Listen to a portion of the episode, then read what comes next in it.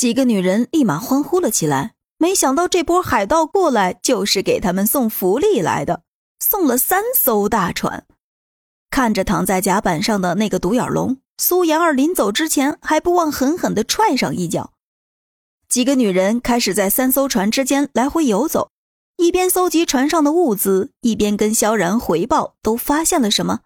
萧然，我发现了一堆好吃的，有酒有肉。这艘船上有很多金银珠宝。哎，我找到了一堆衣服，咱们可以换一身衣服穿了。萧然刚开始搜索，几个人就在船上找到了一堆有用的东西。哦，对了，你们找东西的时候一定要小心。萧然差点忘了，清扫战场时最重要的事情就是一定要小心有装死的敌人。果然，没等萧然说完，第一艘船上就传来了尖叫声：“啊，快来人呐！”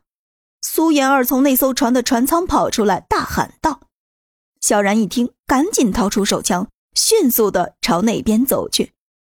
走到苏妍儿的身边，问道：‘怎么了？’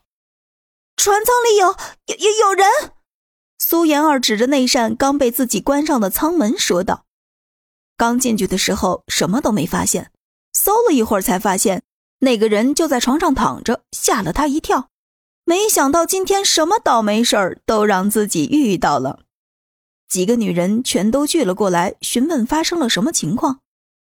啊，吓死我了！不过那人看上去好像文质彬彬的，不像是个海盗。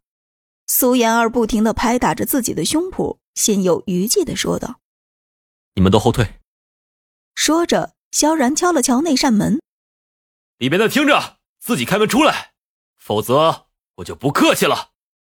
紧接着，萧然端起手枪，站在门的一侧，对准了门缝的位置。几分钟后，里面根本没有发出一丝动静。